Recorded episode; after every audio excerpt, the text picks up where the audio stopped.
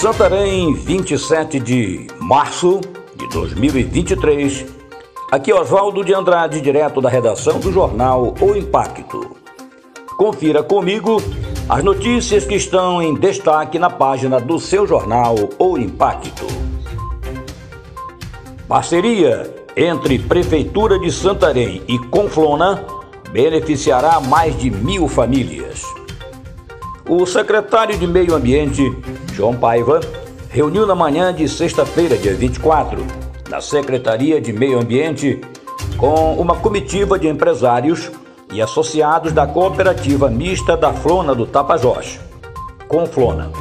Na ocasião, ficou preestabelecido um acordo que busca dar visibilidade aos artesãos e produtores daquela região, ampliando a abrangência da cooperativa, gerando emprego e renda.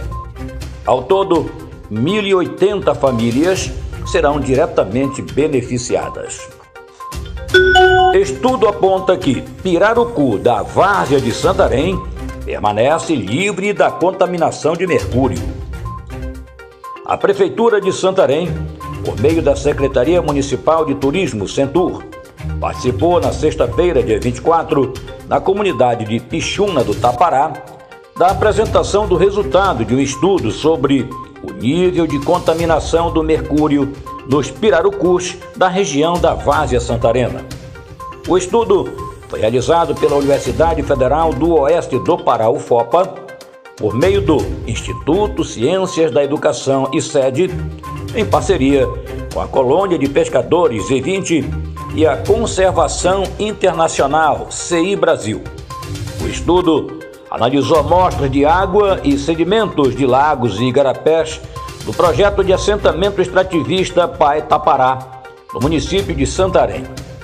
O local foi escolhido em razão do potencial para o desenvolvimento de atividades de manejo do pirarucu, que gera renda e segurança alimentar para a população ribeirinha. BRF flagra passageira transportando mais de 14 quilos de drogas dentro de mala em Rurópolis.